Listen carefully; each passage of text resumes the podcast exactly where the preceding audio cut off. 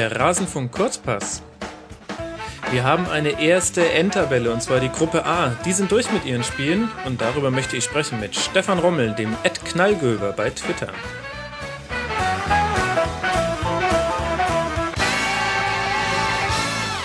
Stefan, hallo.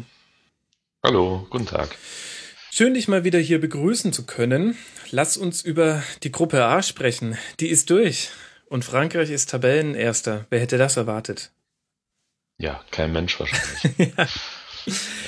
ja. wobei die Art und Weise durchaus, ähm, da kann man ganz gut drüber reden, auch über das 0 zu 0 gegen die Schweiz, jetzt am Sonntagabend. Ähm, die Franzosen sind mit fünf Änderungen ins Spiel gegangen. Wobei zwei Änderungen würde ich nur als halbe Änderung bezeichnen. Das waren Spieler, die vorher eine Pause bekommen haben. Caballé Sissoko mit dabei, ähm, Gignac, und außerdem dann äh, Pogba und Griezmann. Wie fandst du denn das umgestellte Frankreich? Ja, vorweg äh, muss man schon dazu sagen, dass es natürlich immer eine, äh, eine schwierige Sache werden kann für einen Trainer, äh, sowas zum, zu vollziehen. Ähm, erstens kann das, das Spiel selber natürlich schiefgehen und die können jetzt nicht gewinnen, äh, beziehungsweise den, den Punkt holen, den sie brauchen und dann Erster werden, sondern dann vielleicht sogar verlieren und Zweiter werden dann schreien alle, was das denn jetzt sollte. Mhm. Äh, auf der anderen Seite ist natürlich so, dass, ähm, äh, dass man die Leute, den Leuten, die nachher noch wichtig werden können, auch das Gefühl gibt, dass sie wichtig sind, wenn sie dann auch Spiel, äh, Spielzeiten bekommen. Mhm. Ähm, erstens und zweitens lässt man sich damit natürlich auch nicht so wirklich äh, in die Karten schauen in dem Spiel, dass man, dass man äh, in der Konstellation ja quasi in Anführungszeichen nur noch ähm, unentschieden spielen musste und dann auch zu gucken, welche Option habe ich denn jetzt wirklich noch, um meine, meine Startelf für dieses, wie schon oft erwähnt, ja zweigeteilt, als zweigeteilt eingestuftes Turnier zu finden. Mhm. Insofern äh, muss man jetzt natürlich sagen, unentschieden reicht, Platz eins reicht, äh, neue Optionen ausprobiert, gesehen, was die Spieler zu leisten imstande sind, äh, dass sie alle da sind oder ob sie alle äh, voll da sind eigentlich jetzt so im Nachhinein war das eine ganz okay Lösung. Wobei finde ich schon immer noch ein paar Fragezeichen äh, bleiben bei Frankreich. Was unter anderem auch damit zu tun haben könnte, dass sie halt offenbar immer noch nicht ihre Stamm, die Elf gefunden haben, mit, dem sie, mit der sie dann jetzt wirklich auch die K.O.-Spiele angehen wollen. Mhm. Aber hätte dich da jetzt ähm, in dem Spiel gegen die Schweiz einer von den Neulingen so überzeugt, dass du sagst, den würde ich im Achtelfinale reinschmeißen? Also wenn du jetzt äh, Pogba als Neuling nimmst, dann finde ich schon, dass er sich jetzt äh, deutlich gesteigert hat im Vergleich äh, zum ersten Spiel. Mhm. Ähm, und dass er halt dieses, dieses äh, so, so Momente mit, mitbringt, die dann tatsächlich auch die ja immer noch verhältnismäßig verhaltenen Fans so mit, mitreisen können. Also der hatte jetzt mal abgesehen von seinen Abschlussaktionen gestern dieses eine Ding, äh, wie er die Chance von Griesmann quasi sich raus rauswühlt, rausarbeitet, mhm. ja. äh, gegen vier Spieler, wo er zwei einfach über den Haufen rennt sozusagen und dann, obwohl er schon im Fallen ist, den Ball aber immer noch so kontrolliert weiterspitzelt. Äh, das sind halt Sachen, die, die sind sensationell, finde ich. Und äh, das, ähm, das reißt dann auch die Leute so mit und auch die Mannschaft irgendwie. Also der, der ist halt echt eine Gewalt, der Typ und ähm, man hat schon gesehen, dass was, was sie an, was so eine Mannschaft an dem haben könnte. Also der ist für mich, wäre für mich absolut äh, gesetzt jetzt in den K.O.-Spielen. Und gestern fand ich auch so vergleichbar ein bisschen damit, äh, was die Wucht und die Dynamik anbelangt, den Sissoko ziemlich gut. Aber mhm. das weiß man jetzt natürlich nicht, was dann, also erstens wie der Gegner heißt und zweitens, was dann wirklich geplant ist, aber vielleicht es würden einige jetzt auch sagen, die Spieler sind sich dann wieder zu ähnlich in dem Bereich äh, des, des, Spielfelds. Das ist dann auch wieder nicht gut, aber also um es jetzt, äh, um, wenn ich jetzt einen raussuchen müsste, wäre es Pogba. Mhm. Und die anderen haben aber, wie gesagt, auch gezeigt, dass sie jederzeit äh, da sind und sofort helfen könnten. Mhm. Also bei Pogba hatte ich so ein bisschen den Eindruck, bei dem war der Tank dann irgendwann so leer. Also in überragende erste 20, 30 Minuten. Ähm, allein äh, drei große Chancen von ihm, ähm, inklusive eines Lattenschlusses, den Jan Sommer nie im Leben äh, gehalten hätte. Da hat er im Prinzip sich auch schon aufgegeben, ist gar nicht mehr, hat gar nicht mehr versucht zu fliegen. Ähm, also da bin ich mir noch nicht so ganz sicher, wie, wie das über 90 Minuten trägt. Sissoko hatte halt diese wahnsinnige Kontergelegenheit, ähm, wo er einfach allein mit seinem, mit einem gewonnenen Zweikampf und viel Tempo über den rechten Flügel kommt, dann noch die Flanke auf Payet schlägt und Payet auch nicht Vollspann draufhaut, sondern ihn versucht quasi mit der Innenseite zu platzieren. Das hätte auch bis um wenige Zentimeter an der Unterkante der Latte, Latte auch geklappt. Ich fand noch Caballé ganz gut. Also Conte war jetzt auch nicht ein Schwachpunkt in den ersten beiden Spielen. Allerdings hätte ich den jetzt auch nicht so stark eingeschätzt, den Caballé. Ja, also wie wir es gerade schon ja kurz äh, besprochen hatten, die haben einfach äh, unglaublich viele Spieler, die ein sehr hohes Niveau spielen können und offenbar auch quasi äh, zu, jedem, zu jedem Zeitpunkt und ohne groß, große Vorlaufzeit. Also die brauchen jetzt nicht drei Vorrundenspiele, um dann danach voll da zu sein, so scheint es zumindest, mhm. sondern in dem Bereich sind die halt famos äh, aufgestellt. Ähm, ich bin aber immer noch nicht ganz sicher, ob die, ob die Franzosen als Mannschaft so weit sind, dass, sie, dass es für das ganz große Ding äh, reicht. Also die Einzelspieler sind absolut fantastisch, aber irgendwie habe ich so das Gefühl, da irgendwas fehlt da. So okay. im, ja, im, im, im Miteinander. Ja, schwierig zu benennen. Ich, ich weiß es nicht. Ich fand es jetzt ehrlich gesagt gegen die Schweiz besser, wobei wir an der Stelle dann auch mal über die Schweiz reden müssen, finde ich. Ähm, ich bin mir, ja, es ist, man kann von zwei Seiten her argumentieren. Wir könnten jetzt sagen, die französische Abwehr ist der unbesungene Held dieses französischen Teams, denn die haben, äh, ich glaube, nur zwei Torschüsse in den ersten drei Spielen jetzt zugelassen. Ähm, Loris musste irgendwie seit 205 Minuten ähm, zwischendurch keinen Torschuss mehr halten.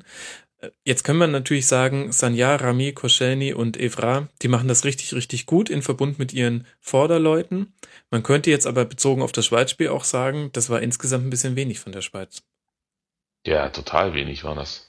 Also wenn ich in so einem Spiel äh, gegen eine jetzt in Anführungszeichen äh, B-Mannschaft oder besser, besser formuliert eine Mannschaft, die jetzt tatsächlich nicht so eingespielt ist, äh, Auflauf und übersteht dann die ersten 20, 25 Minuten war es ja sehr heikel für die Schweiz, bis auf die eine Chance, die sie selber nach einem Eckball hatten.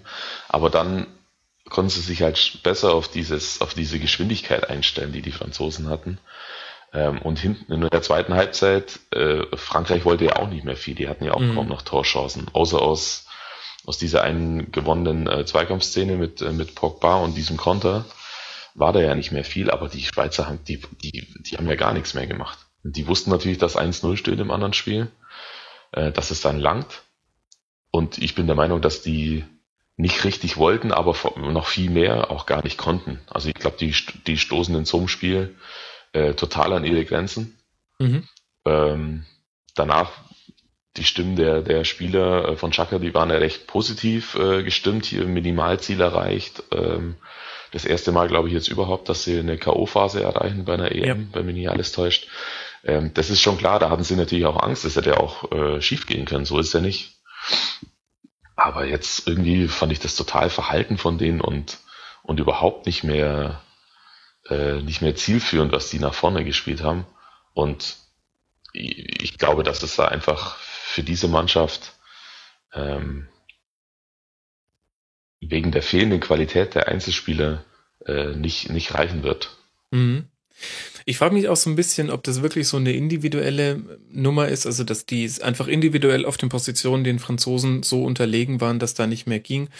Oder ob es nicht auch ein bisschen tatsächlich in der Ausrichtung ähm, liegt, ähm, die Wladimir Petkovic irgendwie der Mannschaft da reingeprügelt hat. Denn ich finde, in einem guten Spiel, wie zum Beispiel das Auftaktspiel gegen Albanien, wobei die Albaner natürlich auch dann ab der 30. Minute nur noch zu zehnt waren, da hast du, da hast du einen überragenden Shakiri, du hast Memedi ständig am Ball, Gemaili hat da ständig ähm, äh, tolle Pässe gespielt und hinten hat Chaka äh, sowohl ähm, Räume zugelaufen als auch kluge Pässe nach vorne gespielt. Aber in einem Spiel wie gegen Frankreich hängen die vorne wahnsinnig in der Luft. Also von Shakiri hast du nichts gesehen, Memedi auch mehr oder weniger abgemeldet. Das Einzige, was du von den Franzosen gesehen hast, war äh, zer zer zerreißende Trikots das war der Running Gag des Spiels. Und wenn dann noch dazu kommt, dass du deine Standards so unfassbar schlecht schießt. Also Rodriguez, der kann das doch eigentlich. Aber sowohl Rodriguez als auch Shakiri, egal wer die Ecken oder Freistöße geschossen hat, die kamen immer flach auf den kurzen Pfosten und waren aber nicht geplant als flach auf den kurzen Pfosten. Also da stand keiner. Äh, das ist, ein, das ist eh ein Thema für sich, da kann man äh, ganze Sendungen mitfüllen. Ich bin ja der Meinung, dass, dass ein Fußballprofi auf dem Niveau ähnlich wie ein Tennisspieler äh, eine Ecke schlagen können muss. Also ein Tennisspieler, der trifft, äh, der trifft ein 10 mal 10 Zentimeter Quadrat hinten links im Eck bei 10 Versuchen achtmal. Mhm. Und ich, ich bin der Meinung, dass das ein Fußballspieler vielleicht nicht achtmal, aber zumindest die Hälfte davon äh, auch genauso platzieren können muss. Einen ruhenden Ball, das muss einfach drin sein. Und wenn ich mir dann die Eckbälle hinter der Schweizer anschaue oder Standards, sondern auch von anderen Mannschaften, denke ich mir jedes Mal, das gibt's doch nicht. Also mhm. das ist doch, also einfacher geht's ja gar nicht, wenn der Ball ruhig liegt und es ist kein Gegner weit und breit und ich muss den nur dahin schießen, wo es vorher hoffentlich äh, abgemacht ist und alle wissen, was zu tun ist. Und dann fliegen drei Ecken äh, an 16er und der erste Gegner haut den mit, mit dem Fuß weg, noch nicht mal mit dem Kopf. ja. Dann läuft da irgendwas total schief. Aber ja. das ist die eine Sache. Aber die Schweiz hat, ähm, hat einfach äh, ein paar Spieler drin, die, die halt null im Turnier sind. Shakiri, äh, ich, anders als du, finde ich, dass er auch gegen Albanien nicht besonders gut war. Äh, der, der findet null ins Spiel. Ähm, der ist so ein bisschen aktionistisch unterwegs, finde ich, will immer gleich was ganz Besonderes machen. Ähm, äh, Rodriguez hat ja eh eine schwierige Situation, äh, Saison bei, äh, in Wolfsburg gespielt und war ja auch permanent unzufrieden und das sieht man jetzt ja, wenn er jetzt ja ganz klar seinen Wechselwunsch äußert, ja, was da die letzten Monate los war mit dem. Ja, aber bei dem fällt ja auch mit jeder Einsatzminute der Marktwert, ganz ehrlich. Also als Klaus Allofs von Wolfsburg, da würde ich ja wirklich hoffen, dass der sich eine, eine ganz leichte Verletzung holt, die ihn nicht äh, aus dem, äh, äh die ihn nicht schlimme beeinträchtigt, damit er bloß nicht noch eine Minute spielt. Also ähm, ich hätte schon gesagt, ähm, auch in der zurückliegenden Wolfsburger Saison, das war noch der Einäugige unter den äh, Blinden. Nee, das sehe ich anders. Das sehe ich ganz anders. Ich glaube, dass so ein, so ein Spieler wie Rodriguez äh, eins der ganz großen Probleme in Wolfsburg war. Okay. Weil der, weil der deutlich unter seinem äh, Leistungsniveau geblieben ist und wirklich deutlich. Ähm, und weil er, glaube ich, auch äh, einer ist, der dann anderen auf wem auch immer auf die Nerven geht mit seinem ständigen Nörgel. ja. Das okay, ist jetzt, äh, ohne ja. da jetzt die, die Details zu kennen oder da äh, nah dran zu sein, aber das Gefühl äh, war immer mal wieder da im, in der abgelaufenen Saison, dass solche Spieler halt genau die sind, die da jetzt die ganze Unruhe ständig reinbringen. Mhm. Gut, wir dürfen nicht unterschlagen, es hätte auch noch einen Elfmeter kurz vor Schluss geben müssen, wobei, ähm, wobei wir wissen, wenn das Trikot nicht reißt, dann kann auch nicht wirklich gezogen worden sein. Mhm. ähm, aber insgesamt ja, irgendwie ein, ein klassisches Spiel, an das man sich nicht mehr zurückerinnern wird, glaube ich. Und äh, jetzt dürfen bei beide Mannschaften halt gucken, was so kommt. Die Franzosen wissen, dass sie am nächsten Sonntag spielen. Die haben jetzt erstmal schöne Woche Pause. Weiß gar nicht, ob das so gut ist, so eine lange Pause in so einem Turnier. Mal gucken. Ja, ich glaube schon. Ja, man kann, auch da kannst du in jede Richtung argumentieren. Ich glaube, die, ich glaube, bei den Franzosen kommt schon drauf an, dass die jetzt mal ein bisschen einen Drive aufnehmen, einen Drive mitnehmen. Aber gut, ändern können sie es eh nicht. Haben sie noch eine Woche. Können sie sich. Das wussten sie ja vorher schon. Ja, ja, eben, genau. Also wenn sie Erster werden, genau. Gut, lass uns noch über das zweite Spiel sprechen. Rumänien gegen Albanien. Es äh, ist etwas Historisches passiert und zwar ein 1 zu 0 Sieg für Albanien. Ähm, vor diesem Endergebnis stand aber, dass zum Beispiel Rumänien mit fünf Änderungen in der Startelf aufgelaufen ist. Und da habe ich mich gefragt, warum eigentlich? Ja, keine Ahnung. Also, weil das war doch vollkommen okay, was Rumänien bis hierhin gespielt hat. Gegen Frankreich mehr als unglücklich ähm, mit einem Sonntagsschuss verloren. Ähm, gegen die Schweiz auch sehr, sehr gut gespielt und ähm, na gut, nicht sehr, sehr gut, aber gut gespielt und immerhin einen Punkt mitgenommen. Naja, es war natürlich schon auch eine veränder stark veränderte Ausgangslage. Also erstens äh, war es, ist es oder war es das letzte Gruppenspiel, mhm. sie gewinnen mussten, um weiterzukommen. Äh, zweitens war es ein Gegner, der jetzt nicht wie die anderen beiden auf Augenhöhe respektive deutlich drüber äh, daherkommt, wie die Franzosen und Schweizer, sondern das war halt Albanien. Ja, okay. Und die äh, muss man dann doch auch anders äh, das, das Spiel anders angehen, anders bespielen. Also deswegen kann man das schon, der wird sich schon was dabei gedacht haben, der Trainer, ähm, und äh, sich davon auch was, was erhofft haben. Nur wenn es dann halt schief geht, ist es wie immer, dann ist halt das große Geschrei da. Und so war es ja dann offenbar auch. Ich habe dann nur gestern noch so am Rande mitbekommen, dass die, äh, dass rumänische Journalisten auf der PK dann gleich äh, in die Vollen gegangen sind und den angekeift hätten und er hat natürlich sofort zurückgeschossen. Ähm, das ist doch, ist doch immer so. Wenn das jetzt gut geht, wenn die da 2-0 gewinnen, sagen alle, oh, Weltklasse und jetzt so, ja, was ist denn jetzt los? Jetzt verlieren wir da 0-1 gegen Albanien und du stellst vorher fünf Leute um. Mhm. Was ist das denn jetzt? Ja, er muss wohl direkt reingegangen sein in die Pressekonferenz und erstmal einem äh, rumänischen Journalisten gefragt haben, ja, was hast du denn eigentlich schon mal geleistet? Ja, Als der ihm kritisch kam. Das ist dann schon so ein Diskussionsniveau, äh, ähm, das kennt man aus der Kneipe. Da frage ich mich, was haben wir eigentlich geleistet, Stefan? Wir reden ja immer nur drüber. So ist es. Aber ja, gut, stimmt schon. Also ähm, natürlich musst du Albanien anders bespielen. Wahrscheinlich erklären sich so die ähm, Positionswechsel. Da hast du schon recht. Und jetzt reduziert sich aber dann trotzdem letztlich auf das Problem, was wir schon vor der Europameisterschaft den Rumänen ähm, konstatieren konnten. Die Abwehr steht, aber in der Offensive ist es zu harmlos. Und ich finde, das hat man jetzt auch im Spiel gegen Albanien gesehen. Es gab einige Chancen, aber die wenigen hundertprozentigen, die es gab, ich erinnere mich an derer drei, die haben sie auch dermaßen, also Hannover 96 ähm, noch unter noch unter Fronzek, so war das. So schlimm haben sie die vergeben. Oder unter Schaf. Ähm, egal, was du davon nehmen willst. Also wirklich ganz, ganz schlimm. Aus fünf Metern, ähm, fünf Meter drüber übers Tor. Ähm, zum Beispiel Lenjani war das in der 23.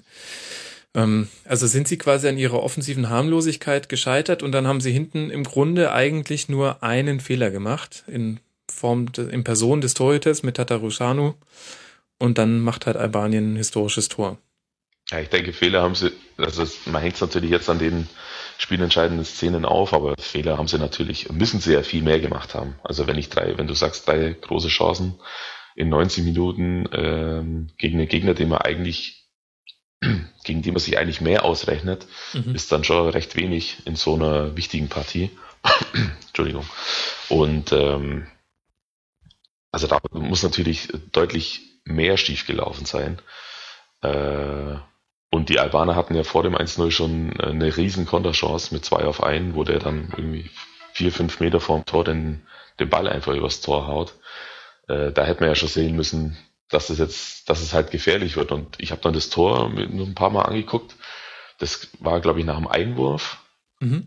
Ähm, und da gibt es einen Einwurf und dann stehen äh, der Einwerfer und der, Ball, der Spieler, der den Ball bekommt und danach auch sofort flankt, stehen da auf der rechten Seite und es ist nur ein Rumäne da, der irgendwo zehn Meter von beiden wegsteht. Also zwar überhaupt keiner der, da, der da sofort hinläuft, der die Situation erkennt, hinläuft der dann auch zwei Sekunden später irgendwann mal äh, irgendwie mal dahin gelaufen wäre. Die hatten quasi immer diese Überzeitsituation und dann konnte er natürlich ganz in Ruhe dann den Ball verarbeiten und dann auch weiterspielen. Mhm. Und das sind so, und klar, dann der Torwart unterläuft den dann und der köpft den ins Tor und der, der hinterm Torwart steht, sieht das nicht und rennt nicht sofort auf die Linie, lauter so Sachen. Ähm, aber das passt dann halt alles zusammen und am Schluss muss man dann wirklich sagen, dann äh, reicht es halt noch nicht mal für Albanien, geschweige denn äh, um äh, in die K.O.-Phase einer Europameisterschaft zu kommen. Dann entscheiden sie halt auch zu Recht aus. Mhm. Und die Albaner, die haben halt das gemacht, was sie können.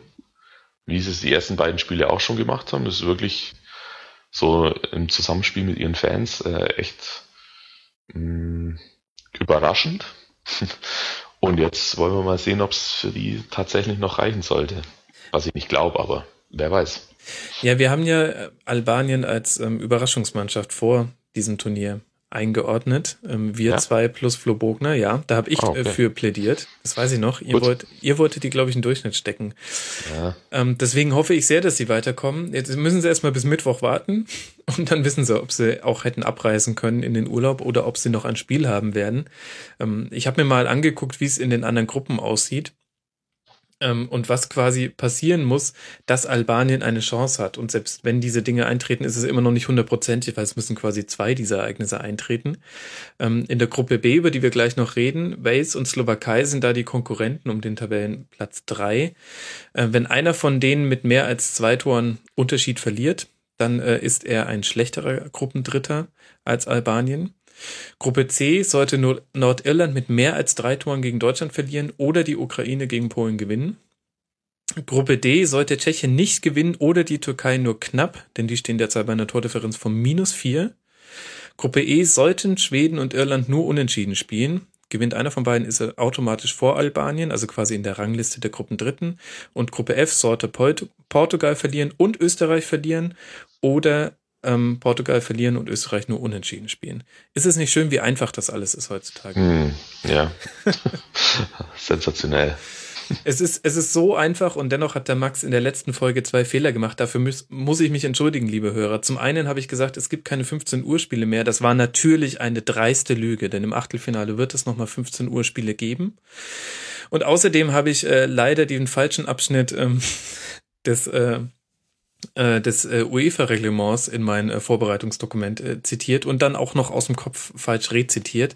Bei Punktgleichheit in Gruppe, ihr habt es äh, gesagt, entscheidet natürlich zuerst der direkte Vergleich zwischen den punktgleichen Mannschaften. Es tut mir leid, es gibt, ähm, es gibt Gründe für diese Konzentrationsschwächen, die euch nicht angehen. Sagen wir einfach zwölf, äh, zwölf Folgen innerhalb von äh, elf Tagen sind ein bisschen viel. Ähm, Interessant wird ja dann die Punktgleichheit bei Dritten. Da geht's dann äh, nach Punkten, Tordifferenz, erzielten Toren, klar. Und dann kommt schon die Fairplay-Wertung. Bin ich mal gespannt. Ja, bin ich mal gespannt. Also ähm, ich spiele seit Tagen jetzt schon hier so. Du musst dich mein Arbeitszimmer kannst dir vorstellen wie bei A Beautiful Mind, wenn wenn sie in die Hütte reinkommen. und da hängen dann lauter Zeitungsartikel und da sind äh, Linien verbunden und so weiter. Äh, so sieht's bei mir auch aus und so spiele ich alle Konstellationen durch. Aber es ist nicht zu analysieren. Im Grunde, am liebsten würde ich jetzt Schluss machen und den nächsten Kurzpass nach dem letzten Gruppenphasenspiel senden, dann, ähm, dann weiß ich auch, dass ich keinen Blödsinn erzählt habe. Naja. Hm. So. Hilft ja nichts. Nee, hilft ja nichts, hilft ja nichts. Ähm, das, das Schöne ist, dass das UEFA-Reglement, was man sich ja herunterladen kann, dann unten noch unterzeichnet ist von Michel Platini. Und irgendwie hat das fast etwas Diabolisches, denn es gibt so einige Dinge im Reglement, die man hinterfragen kann. Unter anderem ja auch die Gelbsperren, ähm, dass du nach der zweiten gelben Karte schon, schon gesperrt wirst und die gelben Karten erst nach dem Viertelfinale annulliert werden. Ähm, ich habe gelesen, jetzt wären schon 75 Spieler vorbelastet in dem Sinn. Ähm, und wenn ich mir gleichzeitig angucke, dass bei taktischen Fouls sofort gelb gezeigt wird, was ich im Grunde richtig finde, weil es befördert quasi ein offensives Spiel. Naja, egal. Vielleicht reden wir darüber auch, mal. Auch, genau, auch das eine sendungsfüllende Diskussion. Ja. Ich bin der Meinung, dass, dass Sperren nach gelben Karten eh totaler Schwachsinn sind, auch in der Bundesliga, aber ich weiß es nicht. Ich muss mal gucken, mit wem ich an den Spielfreien. Ach, guck mal, Stefan Rommel am Freitag. Wir werden an dem spielfreien Tag miteinander reden. Stefan, da werden wir das mal, da können wir darüber diskutieren. Ja, alles klar. Da hat er Bock drauf. Ich hab's ja, nicht gehört. wir werden schon Themen finden, das war nie das Problem. Mhm. Ähm, lass mal noch über das ähm, sprechen, was heute uns erwartet. Heute zwei 21 Uhr Spiele, da bin ich mir zu 80 Prozent sicher, liebe Hörer. Äh, und zwar zum einen Slowakei gegen England. Das hat insofern auch eine Bedeutung für die deutsche Mannschaft, denn wenn England gewinnt, gibt's deutsche Autokurses ohne Ende. Wir stehen im Achtelfinale und nichts kann uns äh, daran noch hindern. Ähm, tja. ähm, ansonsten äh, zur Konstellation, die Slowakei muss eigentlich auf Sieg gehen. Denn sie wären zwar auch mit einem Unentschieden so gut wie weiter, aber dann sind sie zum einen abhängig von Wales und Russland, wie es da ausgeht, und zum anderen kommen sie eventuell nur als Gruppendritter weiter. Und das will wirklich niemand. Und England müsste eigentlich auch auf Sieg gehen, denn bei Unentschieden oder Niederlage könnten sie bis auf Platz drei abrutschen. So, also das sind die möglichen äh, Konstellationen und Szenarien. Jetzt stelle ich mir die Frage, was kann man dann heute Abend von dem Spiel Slowakei gegen England erwarten? Oh, ich erwarte mir da wie so oft, und diesmal werde ich auch nicht enttäuscht, äh, ein, sehr off ein sehr offenes, so. nee, nee, ein sehr offenes Spiel und ein sehr attraktives Spiel, weil es zwei Mannschaften sind, die von sich aus äh, gerne nach vorne spielen wollen, mit, mit einem sauberen Tempo nach vorne spielen können. Mhm. Ähm, und die Konstellation bringt halt auch viel mit, dass es für beide was zu verlieren gibt und was zu gewinnen gibt. Und insofern ist eigentlich jetzt schon so ein Mini-K.O.-Spiel. Freue mhm. ich mich drauf. Ja, glaube ich auch, dass es ähm, offensiv interessant werden wird. Was, was glaubst du, wie England auflaufen wird? Ähm, Sturridge und Vardy, die beiden Torschützen aus dem letzten Spiel gegen Bales, ja nur eingewechselt in der zweiten Halbzeit. Glaubst du, einer von denen hat Chance zu starten? Ja, ist jetzt da auch wieder eine schwierige Sache für Hodgson. Äh, also wenn er jetzt, nur mal angenommen, der stellt jetzt Vardy auf, dann ist Kane bis auf weiteres raus aus der Nummer. Ja. Weil er nicht, nicht gut war bisher, weil er total überspielt wirkt. Ähm, sie haben ihn schon von den Standards abgezogen jetzt. äh, also dann kannst du natürlich so einen Spieler dann auch, der, der vorher ja doch echt wichtig war oder im Vorfeld als wichtig erachtet wurde, den kannst du jetzt auch komplett verbrennen damit. Mhm. Ich glaube aber tatsächlich, dass, ähm, dass er noch mal eine Chance bekommt und glaube aber auch, äh, dass Sturridge spielen wird. Für Sterling dann. Genau, für Sterling dann. Mhm. Also dass das der Tausch, dass das der Tausch äh, ist, weil äh, Sturridge dann, der hat einfach äh, mehr, noch mehr Drang zum Tor und äh, ist vor dem Tor halt auch klarer in allem, was er macht. Mhm. Sterling hat da immer halt ein brutales Tempo, aber mit einem Leichtathleten der schießt halt dann am Schluss kein Tor. Der, der hat ja drei, vier gute Abschlussaktionen gehabt oder äh, Abschlusssituationen gehabt, aber der, die Aktion war dann halt einfach nicht gut genug. Ähm, und da glaube ich, das sind, das sind sie mit Sturridge ein bisschen besser aufgestellt. Mhm. Ich bin gespannt, wie sie, wie die Slowakei mit Wayne Rooney umgehen wird, wie sie versuchen, den zu verteidigen. Und genauso auf der gegenüberliegenden Seite bin ich mal gespannt, wie sich Hamzik macht gegen die englische Defensive. Ja. Ich fände äh, tatsächlich Manndeckung, so, so eine Art Manndeckung gegen äh, Rooney sehr interessant. Mhm, Glaube ich nämlich auch, dass ihn das weil er ein, nervt, ja. Ja, genau, weil er einfach bisher, also weg vom, von diesem harten, ich bin Stürmer, du bist mein Innenverteidiger geschehen, wo ich ständig weiß, dass ich Körperkontakt habe und dass ich kaum Platz habe und ganz oft mit dem Rücken zum Tor stehen muss, ähm, dass er das jetzt total genossen hat, dass er raus ist aus dieser Zone und da einfach mal machen kann, was er will auf seine alten Tage äh, so ein Pillow-Style so ein bisschen. Mhm. Und jetzt äh, fände ich es ganz cool, wenn da eine Mannschaft einfach mal daherkommt und sagt, weißt du was, da kriegst du jetzt einen abgestellt von mir und dann schauen wir mal, was du noch so, äh, was dann sonst noch so bei dir geht. Ob du es dann immer noch so gut findest. Ja. Ja, ja, könnte ich mir auch sehr gut vorstellen. Ist eh so ein bisschen das Turnier, in dem die Manndeckung äh, zurückkommt. Haben wir bei einigen, bei einigen Mannschaften gesehen. Ja, ähm, zumindest die Mannorientierung, so klar, ja, Deckung Genau, also ähm, so richtig genau Mann gedeckt über 90 Minuten wird er nicht mehr, aber Mannorientierung ab so einer gewissen Zone. Dann lass doch mal für heute Abend eine richtige Manndeckung einfordern. Ja. ja, das wäre natürlich geil. Nehmt ihn an die kurzen Leine, liebe Slowaken, dann wollen wir doch mal sehen, was da noch geht beim Wayne. Äh, soll ich dich nach der Startausstellung von äh, Russland gegen Wales fragen? Besser nicht, denn die, äh, nee. also man hat den Eindruck, die sind immer noch in der Experimentierphase in äh, Person von Leonid Slutsky, was natürlich auch an eingebürgerten Spielern kurz vor Turnierbeginn liegen könnte. Ja, ich hege ja fast schon den Verdacht, dass die sich auf die WM 2018 schon vorbereiten, dass das alles schon jetzt dazugehört. So den Eindruck konnte man zumindest äh, gewinnen nach den Spielen bisher. Ja, aber das dafür sind einige der, der wichtigen Spieler noch ganz schön zu alt, finde ich. Ja, ja, das ist natürlich ein, äh, ein nicht zu übersehendes Problem, das stimmt. Und irgendwie hat man auch das Gefühl, ich habe mich neulich mal gefragt, dann, also was muss eigentlich jetzt passieren in den nächsten zwei Jahren, dass die da im eigenen Land äh, die Vorrunde überstehen können. Mhm. Das ist schon, also da ist jetzt nicht viel da, was, was großartig Hoffnung macht. Ja, vor allem glaube ich tatsächlich, dass ähm, was man ein bisschen jetzt bei Frankreich beobachten konnte, für Russland auch ein Problem werden wird, ähm, der fehlende Wettkampf über einen so langen Zeitraum bis hin zum Turnierstart. Und dann mhm. äh, braucht's echt eine gute Einstellung oder ein paar Spiele, bis du es schaffst, wieder diese Spannung drauf zu kriegen. Denn das hat mir bei Frankreich gerade am Anfang gegen Rumänien äh, überhaupt nicht gefallen. Allein mit welcher Körperspannung und Präsenz die auf dem Platz waren. Und das war, glaube ich, nicht, weil die nervös waren, sondern eher, ja, die haben halt jetzt, mein Gott, die haben gegen Niederlande 3-2 gewonnen, gegen Kamerun und so.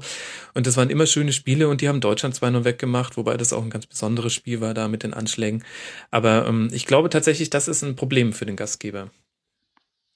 Naja, Also ja, ob, ja, total, total. Also das darf man echt nicht unterschätzen, dass man nach, aus zwei, nach zwei Jahren ohne äh, echtes Wettbewerbsspiel dann auf einmal funktionieren muss.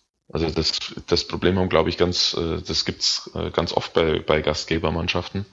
Und äh, ich dachte jetzt allerdings, es trifft er jetzt oder traf er jetzt für, auf die Russen nicht so, aber ich dachte schon, dass die damit äh, mit diesem Turnier jetzt besser umgehen können. Aber irgendwie äh, hat die Mannschaft in keinem Mannschaftsteil das, was man sich eigentlich zumindest erhoffen konnte von ihr. Mhm. Das finde ich schon echt enttäuschend bis jetzt. Wenn ich mir das jetzt angucke und gleichzeitig schaue, dass die Waliser ähm, mit ihrer Fünferkette und der Doppelsechs davor ja einfach defensiv ihre Stärken haben, dann erwarte ich mir heute Abend so ein richtiges Filetstück des europäischen Fußballs. Ach, wer weiß, nachher wird das ein vogelwilder Schlagabtausch. Ähm, wobei. Ich kann mir das nicht vorstellen. Da, nee, dafür geht's für Wales ja noch um zu viel. Also genau, Wales hofft auf ein Punkt Minimum. Die könnten ja sogar ähm, mit einem Sieg noch Gruppenerster werden, je nachdem, was England gegen Slowakei so auf den Platz bringt. Und Wales hat natürlich äh, dieses Gefühl, ihnen wurde die sichere Qualifikation geraubt durch den Last-Minute-Gegentreffer gegen England. Ähm, könnte man jetzt natürlich auch sagen, das verunsichert die. Ich glaube aber ehrlich gesagt, ähm, dass die jetzt die Tage schon genutzt haben zu sagen, ja mein Gott, uns hatte vorher keiner auf, keiner auf dem Zettel. Ich glaube, da schließe ich sogar dich mit ein, wenn ich mich an die EM-Vorschau erinnere.